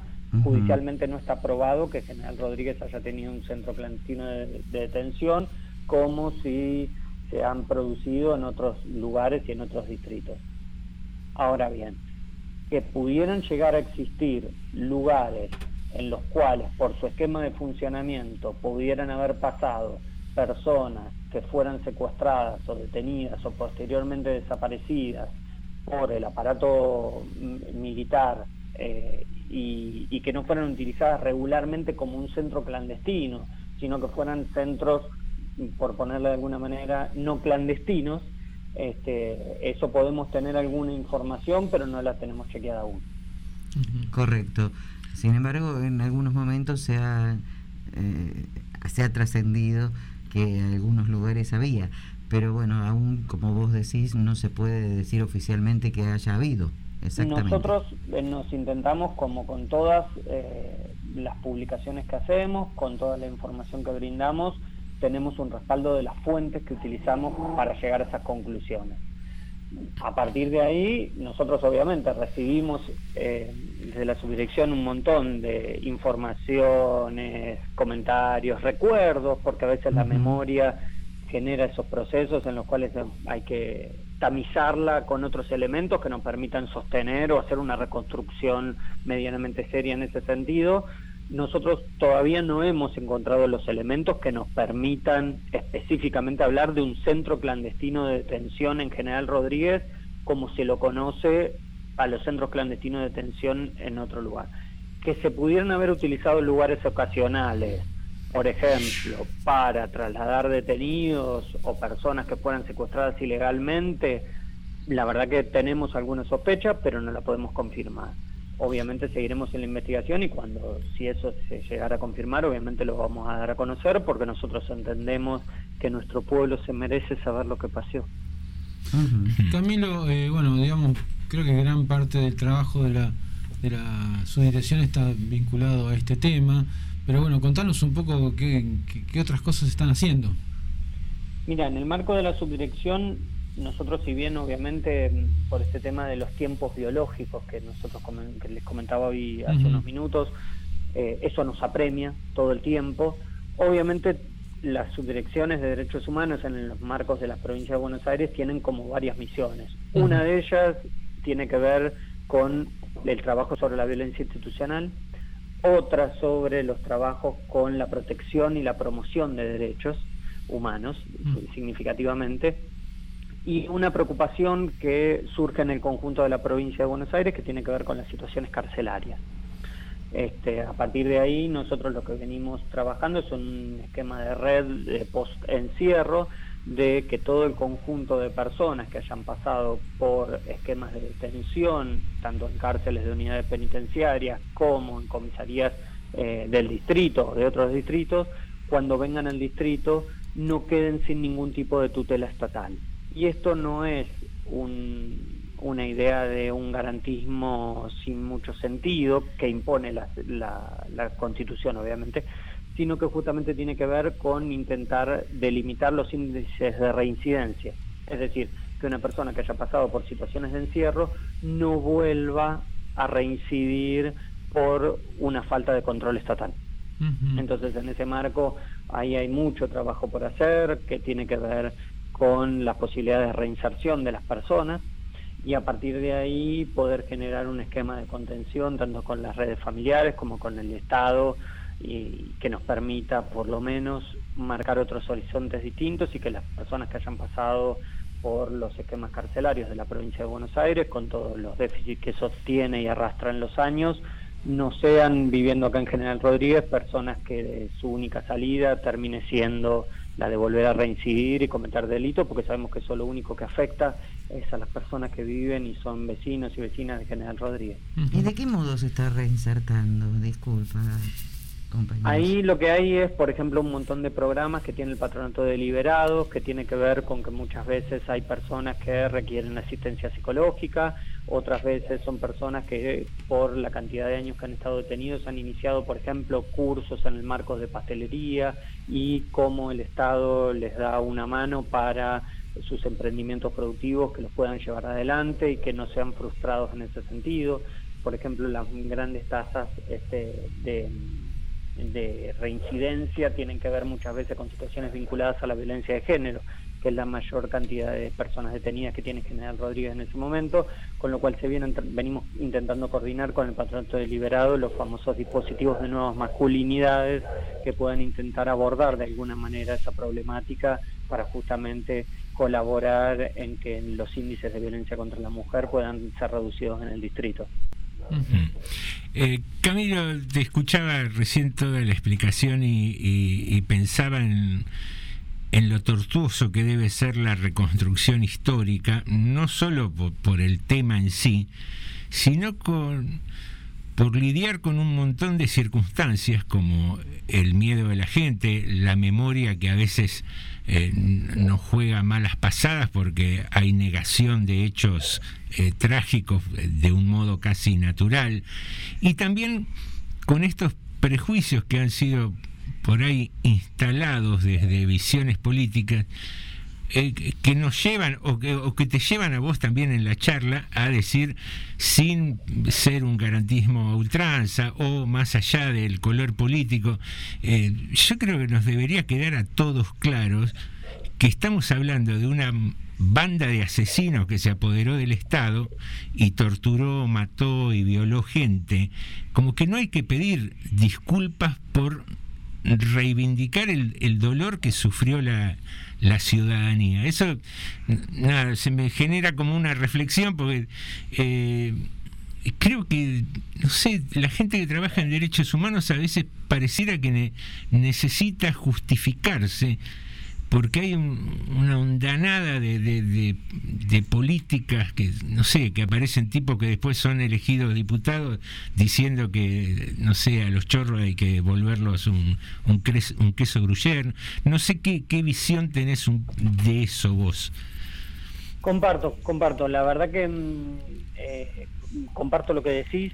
Eh, creo que hay que ser muy tajante en términos de que nosotros, la verdad que, por lo menos yo no lo recuerdo en intendencias anteriores, en la anterior estoy seguro que no, nuestro intendente se ha referido a ese proceso dictatorial como un proceso genocida. Y ese proceso genocida implica reconocer que hubo un grupo de poderío eclesiástico, ciudadano, económico, militar, que se dedicó específicamente a intentar borrar a un grupo nacional de la vida cotidiana de nuestro pueblo, por sus creencias políticas, por sus posicionamientos, por lo que fuera. Y ese eliminar, y no casualmente se refirió la última dictadura cívico-militar como un proceso de reorganización nacional, digo, ahí lo que hay que preguntarse es qué es lo que querían reorganizar, lo, lo que mm, lo, lo que la definición de ge- genocidio implica justamente por un lado es esta eliminación de un grupo nacional para la imposición de otra visión nacional vía la desaparición de personas, que es lo que hizo distinto a Argentina en el resto de las dictaduras de Latinoamérica, que fue la eliminación y la desaparición física de los cadáveres, de los cuerpos y de las personas, vía la el instaurar centros clandestinos de detención para la eliminación de estos grupos nacionales. Desde ahí, nosotros somos muy tajantes. Esto, lo que sucedió fue un genocidio. Lo que sí creemos es que no podemos quedarnos únicamente en la consigna y debemos llevar adelante un trabajo de reconstrucción de esa memoria. Históricamente Rodríguez no ha podido conformar, como sí se ha podido conformar en otros distritos, comisiones de memoria, grupos de familiares, por distintas historias de vida, a veces los familiares lo han hecho en forma individual, sus duelos y sus luchas, y a partir de ahí ha habido un andar, eh, vamos a decirle, tumultuoso en este tema.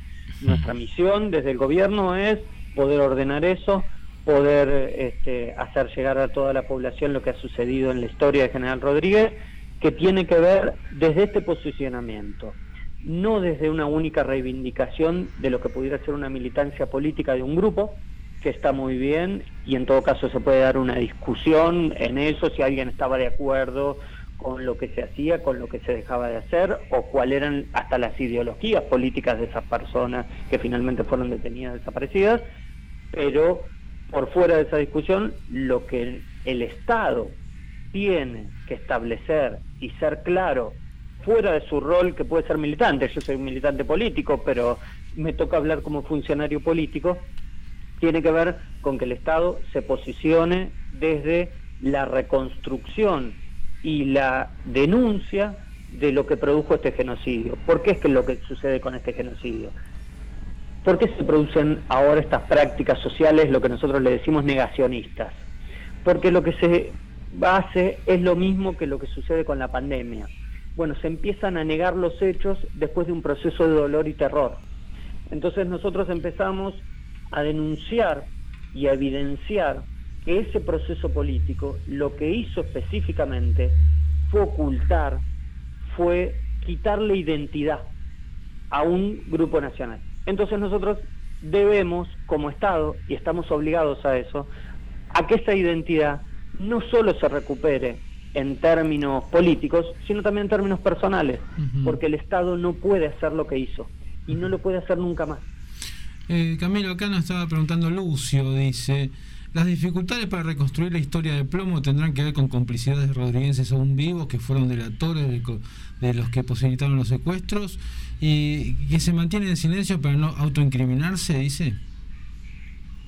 La verdad es que no lo sé, podría ser, podría ser una de las posiciones. Lo que sí es claro que el aparato militar, con su capacidad de, de control del Estado, eh, ya no existe más. Y- Y en ese marco, la democracia, después de muchos años, ha, construido los mecanismos justamente para poder reconstruir la historia. Por eso, hace pocos días, en la ex ESMA, uno de los centros de clandestino de detención más grande de Latinoamérica, este, ha sido propuesta como para ser declarada en, en la UNESCO. Entonces, en ese marco, la verdad que es interesante la pregunta.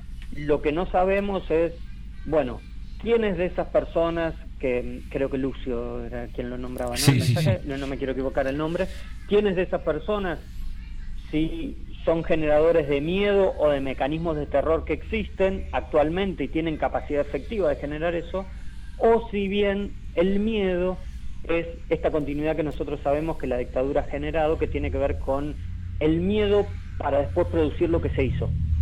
Y si lo que, lo que quedó y lo que continúa es el miedo. Si es solamente miedo, nosotros tenemos una responsabilidad política que tiene que ver con ponernos al frente de estas discusiones y poder evidenciarlas. Digo, ese es el rol que nos toca como funcionarios políticos, desde el intendente hasta el último funcionario, porque estos crímenes fueron cometidos desde el Estado. Y en ese marco, desde el propio Estado, que es algo muy importante, porque recordemos que, por ejemplo, cuando se investigó el nazismo en Alemania, Alemania hace un juzgamiento desde tribunales especiales. Es decir, tuvo que construir algo aparte del Estado para poder juzgar, juzgar los crímenes del nazismo. Sí, con jueces norteamericanos inclusive, ¿no? Claro, por eso tuvo que traer gente de afuera. Nosotros en la República Argentina tenemos de alguna manera el orgullo, vamos a ponerlo en esos términos, con muchas comillas, de poder decir que fue nuestro propio Estado el que pudo hacerse cargo de los crímenes que cometió y a partir de ahí poder juzgar a los responsables. Cuando yo me encuentro con algún familiar, alguna persona vinculada a, situaciones traumáticas en, en el marco del genocidio eh, que sufrió General Rodríguez y nuestro país en líneas generales, volvemos a repetir la frase de Néstor Kirchner que tiene que ver con pedirle disculpas en nombre del Estado. Es verdad que yo no soy el responsable de eso que le ha sucedido a la gente, pero sí soy responsable de que esas identidades que se intentaron suprimir tengan un mínimo de reparación ulterior en términos de poder evidenciar qué fue lo que le sucedió a estas personas. Y eso para las personas que son víctimas, eh, hijos, hijas de desaparecidos, que en Rodríguez tenemos varios y en las zonas cercanas también, eso pareciera que no, pero es muy importante. Camilo, la, última que te hago yo, al menos por una cuestión de tiempo. Eh, me parece maravilloso y, reivindico el, trabajo que están haciendo, porque me parece que con muy malas intenciones políticas se le ha bajado el precio a lo que son los derechos humanos, se, lo ha, se los ha vapuleado y, se trata de confundir mucho a la población. Y y la pregunta viene en el contexto de cómo están en la actualidad los derechos humanos en General Rodríguez y permíteme hacer una traducción para que esto se entienda más claro. Cuando se hablan de derechos humanos se habla de cuando un oficial de policía prepotea a un hijo, a una hija nuestra, o nos prepotea a nosotros, cuando un funcionario público, aprovechando su cargo, hace insinuaciones no correctas por ahí a, un subordinado, a una subordinada, eso tiene que ver para que lo entendamos todos claramente, nuestros oyentes, y que tomemos conciencia, eso tiene que ver con los derechos humanos. Cuando el Estado eh, por ahí representado por malos funcionarios, eh, no cumple el rol que debería cumplir. Y, y, en ese contexto te digo, ¿cómo está hoy General Rodríguez a nivel de derechos humanos? Hay una aclaración. La, sí. la única persona que puede violar los derechos humanos es el Estado. Digo, no, no hay una violación de derechos humanos entre particulares. En todo caso, hay comisión de delitos, que es otra cosa. Aclarado esto, es decir, si el único sujeto que puede violar los derechos humanos es el Estado, nosotros tenemos que remontarnos para hablar de General Rodríguez, de que General Rodríguez es un municipio del segundo cordón del conurbano de la provincia de Buenos Aires, y a partir de ahí hay que hacer una reconstrucción también histórica, este, porque tiene que ver con que si uno piensa que el Estado es chico y no tiene capacidad de responder a las demandas de su pueblo, lo único que puede hacer es violar la posibilidad de que se vuelvan efectivos los derechos que nuestro pueblo tiene. Entonces, digo, esta aclaración es importante porque si no eh, nos pondríamos a analizar que cualquier incumplimiento de un funcionario, como podría ser este, que haya una persona que cobre su sueldo un día tarde, eh, ¿sería plausible el estado de una violación a los derechos humanos? Y la verdad es que no. Entonces, en ese marco, sí es importante destacar que a estados más grandes la posibilidad de la violación a esos derechos humanos es menor en términos de los derechos sociales. Desde ese lugar, General Rodríguez hoy está en un proceso de que el Estado crezca en la posibilidad de satisfacer esas demandas sociales y yo creo que se está haciendo un trabajo gigantesco y enorme desde ese lugar para no solo contener la problemática que ha generado la pandemia, que ha sido tremenda en, todas las situaciones, desde los órdenes, desde psicológicos hasta económicos, en términos individuales y colectivos. Este, por eso digo, no, no lo digo de gusto, sino que tiene que ver con la posibilidad de pensar por qué han resurgido discursos tan violentos, tan negacionistas y tan, vamos a decirlo en estos términos, cuasi fascistas en el último tiempo, porque nuestra población ha sufrido mucho y nuestra población empieza a generar un conjunto de demandas que el Estado no le resuelve. Y a partir de ahí esos discursos violentos tienen mucha cabida. En General Rodríguez en concreto, la verdad que se viene trabajando muchísimo para que ese conjunto de, de derechos humanos que solo el Estado puede violar no sean así. Obviamente existen prácticas sociales, nunca se puede pensar el- las violaciones sistemáticas a los derechos humanos desde lugares individuales.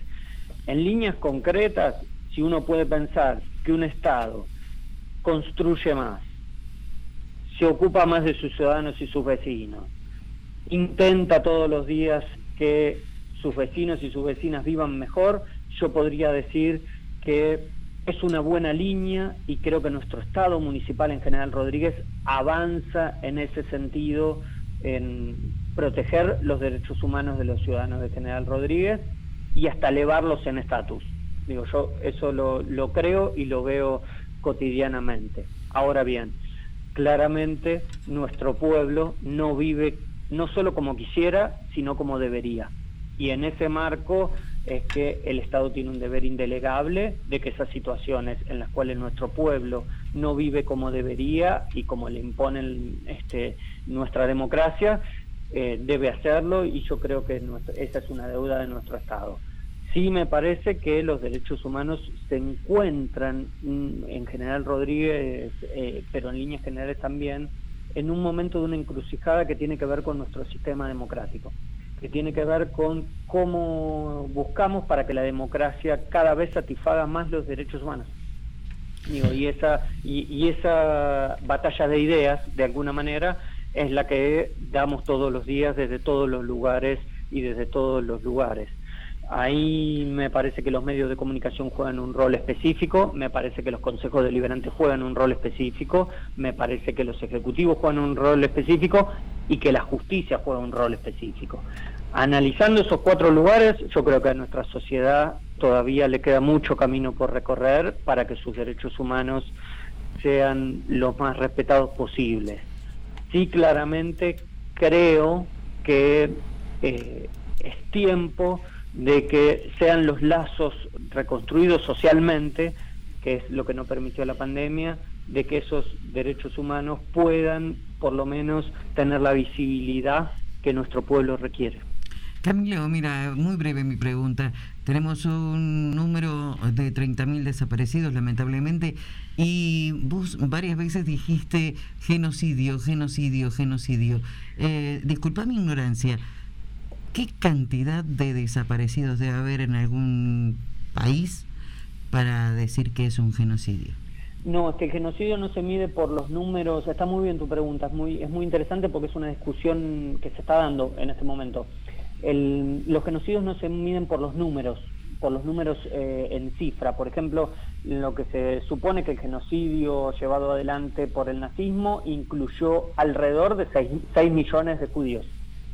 Ahora bien, esa cifra, la característica que tienen los genocidios es que quienes lo cometen y lo llevan adelante, lo que justamente hacen como su objetivo es eliminar la identidad de las personas eh, a las cuales persigue, lo que no hacen es evidenciar qué números son, específicamente, porque justamente sus eh, lo que hacen es inconfesable. No hay manera de que, de que las personas salgan a decir, digo que la Junta Militar, de, eh, antes de irse en 1983, su- saliera a decir, miren, sí, la verdad que nosotros armamos un dispositivo clandestino para eliminar a eh, 30.236 personas. Más allá de que los números y las estimaciones no surgen de un repollo, digo, no es algo aleatorio. Cuando se hace un, un- un- el informe de la CONADE y cuando se producen una serie de investigaciones por los organismos de derechos humanos, porque recordemos que el Estado no se investigaba a sí mismo, entonces son estos organismos de derechos humanos, junto con los informes de la CONADEP y del equipo de antropología forense, quienes en su momento empiezan a elaborar este número estimativo teniendo en cuenta la cantidad de asesinatos, la cantidad de desaparecidos, la cantidad de personas que previas al golpe de Estado de 1976 habían sido atacados, la cantidad de exiliados que deben ser considerados como víctimas del terrorismo de Estado, la cantidad de niños y niñas que en ese momento ya son adultos, que fueron apropiados por el sistema militar este, en esa época y todo ese conjunto de ataques a los derechos humanos conforman la cifra de 30.000 detenidos desaparecidos. Esa cifra hoy la verdad que está muy en cuestionamiento desde muchos lugares. Para nosotros no es cuestionable esa cifra, esa cifra es simbólica, pero lo que sí podemos decir es que cotidianamente encontramos nuevas víctimas, nuevos detenidos desaparecidos y nuevas personas que han sido afectados y detenidos y sus cuerpos no sabemos aún dónde están por el terrorismo de Estado. Nos sucede en General Rodríguez, nosotros estamos trabajando sobre alrededor de cuatro casos más en los cuales nosotros tenemos una sospecha directa de la posibilidad de desapariciones de estas personas que se pueden haber dado y no denunciado por distintas circunstancias. Una, porque el resto de la familia no quisiera, dos, porque fueron testigos presenciales eh, y circunstanciales de esos momentos de detenciones y que a partir de ahí, por ejemplo, no aguantaran el esquema de secuestro de tortura y que después fueran eliminados y distintas circunstancias que nos llevan a pensar que porque la edad de las personas o por con quienes integraban su grupo familiar, sus casos no fueron denunciados.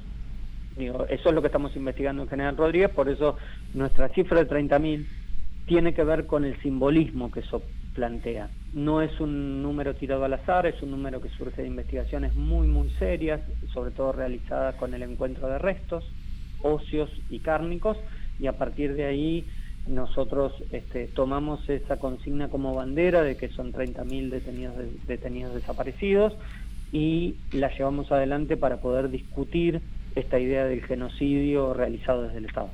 Muchas gracias, muy aclarador tu, tu exposición. Gracias.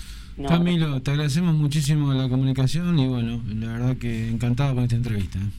Bárbara, muchísimas gracias y a disposición y les agradezco a ustedes el interés del tema y, y- y las preguntas que siempre sirven mucho para poner en discusión estos temas. De verdad, gracias. No, gracias a vos por eh, trabajar en la reconstrucción histórica de un tema fundamental para volver a pararnos como sociedad. Gracias, gracias a ustedes. Gracias, Camilo.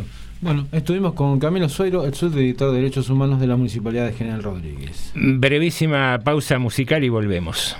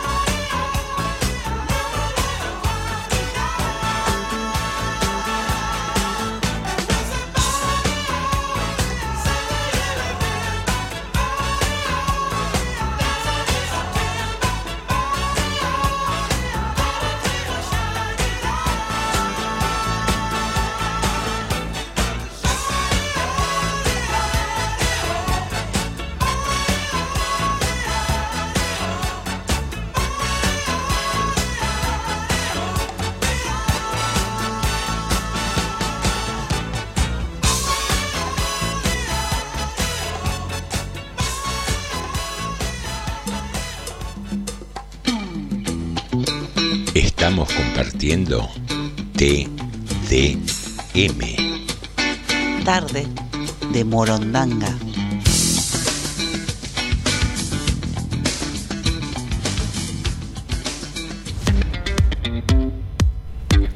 Muy bien, aquí regresamos al último bloque de Tarde de Morondanga. Acordate, tenés unos minutos todavía. Tenemos una consigna que tenía que ver con bromas que hiciste, bromas que te hicieron en el contexto de este Día de los Inocentes.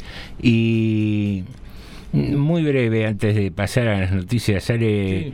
eh, nada, me parecía muy interesante la charla que tuvimos con, con Camilo. Sí, sí. Hay un tema de Ignacio Copani que se llama Ángel del Pasado que habla de esto, ¿no? De, de volver sobre el tema de los desaparecidos y demás, y, y que muchas eh, agrupaciones políticas y, y- y personajes casi maléficos, te diría que, que tratan de mezclar todo el tema de los derechos humanos con el derecho de los delincuentes y, Sí, sí, sí, sí. y, y creo que hay que siempre mm, hacer un análisis más profundo, eh, pararnos y ponernos los pantalones también para hacernos cargo de cuando decimos esas cosas, porque es muy común en los medios de comunicación y que todos repitamos esto de que no, porque los presos entran por una puerta y salen por la otra. eh, entonces, digamos también, ¿qué distrito se animaría a construir una cárcel? Porque no hay no hay espacio Claro. para detener a un tipo en, en un presidio, porque no hay presidio. Entonces, ¿qué pasa? Se superpueblan las comisarías, Sí. la policía tiene que custodiar a 30 tipos en dos calabozos, en tres calabozos, entonces ya patrulla menos, y hay todo un contexto de cosas Mm. que tiene que ver con esto, con el, el- el reivindicar y el estudiar parte de nuestra historia tan importante como cualquier otra. Eh, entonces, me parece que no hay que dejarse llevar, por, por eso lo- le comentaba eso a Camilo, pareciera que ser que cuando se habla de derechos humanos hay que pedir disculpas. Y no, es así. Eh, Estamos sobre casi los últimos minutos. Hmm. No me queda claro que, cuál es el paralelismo eh, de los derechos humanos entre el- todo lo, lo- lo que sucedió en la Argentina en esta etapa Y la actualidad, que no de que la gente por ahí dice que los presos no, el paralelismo claro. es que se cree o se quiere hacer creer a la gente que atender los derechos que puede tener cualquier persona que comete un delito, Mm. cualquier persona, porque no se pierden los derechos por cometer un delito, te pueden sancionar con una pena. Entonces, conservar el contexto de derechos para todos, para los que cometieron delitos, para las víctimas, para los que jamás tuvieron que ver un con un tema judicial, se quiere mezclar para vapulear un poco lo que son los derechos humanos y cómo se los castigó durante el genocidio militar. No, pero aparte, sí, no, escu- ahora no sí. escuchamos tantas veces decir, eh, a veces por un poco por ignorancia del vecino común que no lo, quizás no lo sabe, esto que dijo Camilo, que el único que puede violar los derechos humanos es el Estado, El Estado. por definición. Pero a veces tenemos muchos comunicadores que son fachos, por más que lo disimulen, que te dicen, ¿y los derechos, eh, dónde están los derechos humanos que no hablan de la seguridad? Como si el derecho humano tuviera que hablar del tema seguridad. Es otra cosa distinta. Eh, te- es lo mismo podría decir, ¿dónde están los médicos que no hablan de seguridad? Sí, o, Es o otra esto de instaurar que Claro. los derechos humanos son para los delincuentes. Una tontería total, eh, pero bueno, hay gente que, que, que es fascista, digamos, facha, tiene una cuestión de derecha o, más, o peor todavía, que te la disimula todos los días, haciéndose los bonitos, buenos vecinos, buena gente, pero son fachos. ¿Qué va a hacer? Y, y, y además no lo disimulan, y, po- porque saben que están, que están diciendo una tontería, pero la dicen igual, para quedar bien con cierto sector, o porque lo sienten así, pero saben que se están equivocando. Conozco varias personas que hacen esto todos los días, a, a medio nacional ni te cuento, y a nivel local también. Bueno, tenemos un mensaje acá, dice eh, Lucio, el miedo también puede ser miedo a lo propio, sabemos que hubo en la Argentina complicidades civiles, denuncias anónimas, y no tanto para que el Estado sangriento hiciera lo suyo. También pensé que los hospitales locales, por su vastedad, eran lugares perfectos para esconder centros clandestinos de detención. Gran y valiente tarea la de Camilo. Y me dice, eh, me saco el sombrero escuchando a un colega como, como Juan dice, esta vez soy Gra, soy Graciela, ese por vos, José, eso. Este, así que bueno, eh, bueno, estos son algunos de los mensajes que están llegando. Eh, por otro lado, le- bueno, vamos a algunas informaciones que tenemos el día de hoy que nos fueron quedando. Eh, una lamentable, la que dijimos hoy, ayer estábamos a esta altura informando la, eh, la des- digamos, La búsqueda la de- búsqueda, ¿no? sí, de sí. una persona que se había caído eh, caído al, al agua en el lago eh, que está ahí en el lado del dique Rollero, que en realidad hoy nos enteramos un poco más que el hombre estaba en una motonáutica junto con su pareja. La, hicieron una maniobra, algunas maniobras bruscas. La pareja tenía, digamos, chaleco salvavidas. Él no. Ella se salvó y él, bueno, lo chupó el agua, esas corrientes que hay en el lago, y lo terminó absorbiendo. Bueno, lo recuperaron, el lamentablemente recuperaron el cuerpo ya sin vida, como era de suponer que pasaba. Qué Después- drama, qué tragedia, por Dios. y qué sé yo, eh, no, no, ¿qué se puede decir en una situación así? Lamentablemente hay un poco de imprudencia, pero bueno, la verdad es esa, ¿no? Porque digamos, si lo hubiera tenido el chaleco se hubiera salvado. Más allá de la maniobra brusca, se hubiera salvado. Bueno, eh, esa es una información. La víctima era Eduardo Ismael Cabral, que vive en la calle Phil Roy, si no me equivoco, eso está por la zona de Almirante Bravo, me parece esa calle. Eh, así de 38 años, la víctima, joven. No, la, la pareja también tenía 38 años. Bueno, por, ella está bien, se salvó, insisto, se salvó gracias al chaleco salvavidas. Probablemente él le hubiera pasado lo mismo. Eh, por otro lado, bueno, hoy- un dirigente local, un funcionario, Gastón Torres, estaba abriendo hace un ratito, siete y algo, un local de una agrupación que se llama Unidad y Revolución, que este, este local no tenemos mucha más información de este evento, porque ya le digo, está ahora haciéndose esta actividad, está en la entrada del barrio Bicentenario. eh, ocurrió esto. Por otro lado, le digo, hoy se hicieron dos licitaciones, que eran la segunda convocatoria, que tenían que ver para el barrio. En realidad, para el barrio Parque Granadero, sería por la información que tengo, no Granadero, Parque Granadero, que es el que está atrás de eh, la plaza de la Fraternidad al lado sur. Bueno, ahí, este, ahí se hicieron dos licitaciones que ya se habían convocado a una licitación eh, hace unos días, tuvieron que llamar a una segunda por bueno, problemas entre las empresas que se presentaron. Hoy, por suerte, tenían que ser dos cooperativas. Esto es un programa especial que viene de Nación, si no me equivoco, que es para que trabajen cooperativas. Bueno, en, en las dos licitaciones se presentaron dos cooperativas con todos los papeles, así que ahora bueno, hay que evaluarla. Una licitación es para alcantarillado y pavimento. Son unas cuantas cuadras ahí del barrio, un barrio nuevo como es Parque Granadero, que está bastante alejado de la ruta. Y el otro, la otra licitación es para luminarias y veredas en el mismo barrio. Qué buena iniciativa, porque hubo cantidad de cooperativas que se reinventaron a partir de, de la caída de empresas o de, Sí. o de quiebras y demás, y, y darle oportunidad de, de trabajo por parte del Estado es una buena iniciativa. Sí, sí, que se han armado en estos momentos críticos, bueno, y han, y han empezado con obras que no eran, digamos, tan complejas en la construcción, por ejemplo, veredas, bueno, pavimento. Es una obra que requiere ciertas cuestiones técnicas, pero no es un edificio hacer un pavimento. Hay que saberlo hacer igual, ¿no? Bueno, esto por suerte se ha licitado el día de hoy, así que se presentaron dos empresas en cada una, con lo cual, dos cooperativas en cada uno, con lo cual, bueno, ahora habrá que ver quién es el ganador y esperar, calculo que un mes y medio más o menos para que empiece la obra. Es una linda obra porque va a terminar uniendo un asfalto que lleva de la calle San Lorenzo, que se hizo en la gestión anterior, y va a terminar yendo casi hasta el fondo del barrio, que al día de hoy no tenían na- Nada, nada. nada.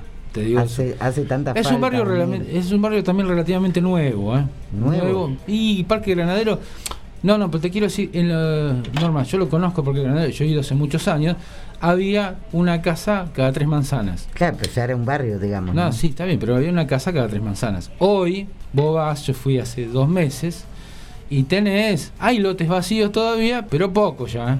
Ya tenés poquito lotes vacíos, ya está muy ocupado, así que bueno, esta hora va a venir muy bien. Bueno, y para terminar, un dato que estamos viendo a nivel nacional, lamentablemente, 33.000 casos de, digamos, contagiados en el día de hoy, entró al, si- al sistema con 20 muertes por el tema coronavirus. Se incrementó 75, más o menos 60% desde el día de ayer.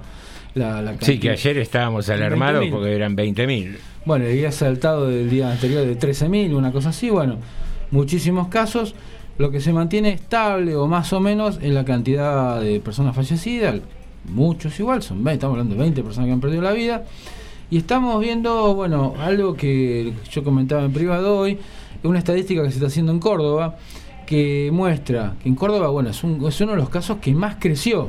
La curva, te digo, va para arriba, casi vertical, en, la, en el crecimiento que tuvo casos. Se incrementó un poco la cantidad de, personas interna- internadas en terapia intensiva, pero también pasó que eh, se, se mantiene la cantidad de personas que usan respirador. Digamos que no es- son tanto las personas que están graves en comparación de lo que podría pasar. Igual es preocupante esto, ¿no? Porque si se No, siguen es incrementando que- los casos, Eh, lo hablábamos también hoy. eh, si bien la letalidad, Mm. estando vacunado, eh, es mucho menor, mucho menor. tengo otro dato de la vacunación. Sí, decime. una estadística que se hizo comparando Argentina con Rusia, niveles parecidos de contagios. Nosotros tenemos el 80, más o menos entre primera y segunda dosis, tenemos ya casi el 84% de la gente vacunada. Tenemos eh, menos de, de 50 personas fallecidas por día. En Rusia con este, mejor dicho, Rusia tiene el 50% de personas vacunadas, nada más. Nada más de eso que fabricaron la Sputnik, pero tiene nada más, porque hay mucha ración antivacuna también en Rusia. Bueno, nosotros en- en- ayer estábamos viendo 31 personas fallecidas. Rusia con la misma cantidad de contagiados tiene 927 por día. Estamos hablando 30 veces. 927 que Personas que fallecieron con la misma cantidad de contagios. Sí, pero más allá de eso, de que por suerte el, el tema de la vacunación baja mucho la letalidad, hoy también charlábamos en que cada organismo es, es único de alguna manera y, Sí. y más allá de que se pasa esta nueva ola de contagios con mucho dolor de garganta, mucho dolor de cabeza, por ahí no, gracias a Dios no hay que llegar a, a terapia intensiva, no deja de ser algo complicado. Y más si vos tenés las defensas bajas. Entonces, no nos relajemos, sigamos cuidándonos. No, y aparte, digamos, a muchísima gente es el no, el no trabajar y no tener ingreso, o, o complicarle la vida familiar a muchísima gente, digamos, más allá que pase livianito. Es complicar la existencia de, de todo No, el círculo aparte, de gente. Nada, vos en tu círculo familiar son cuatro o cinco, de los cuales tres laburan. Entonces, vos sos contagio estrecho. Claro. El que va a laburar ya tiene que avisar que tiene contagio estrecho. Sí, sí. Hay, que, hay que ver si no estuvo en contacto antes con gente. Sí. Eh, se genera un trastorno muy, muy grande. Entonces, evitemos contagiarnos, básicamente. Esa sería la idea. Exactamente. Así que bueno, esas son algunas de las informaciones que tenemos en el día de hoy. Había alguna cuestión más económica, pero lo podemos dejar para mañana tranquilamente. Dale, dale, porque estamos pasadísimos. Eh, Norma ya está preparándose para la partida. Eh, no sé si va a ir con el uniforme de viaje, que es el de transparencia, o va a ir vestida como está ahora de gala aquí en el estudio. Buah, buah. Mañana puede ser, hoy no. Mañana lo aclaramos. Ah, mañana se fide, hoy no. Ah, muy bien, está bien. Muy bien, Norma, Alejandro y José, te decimos gracias por estar y hasta, mañana.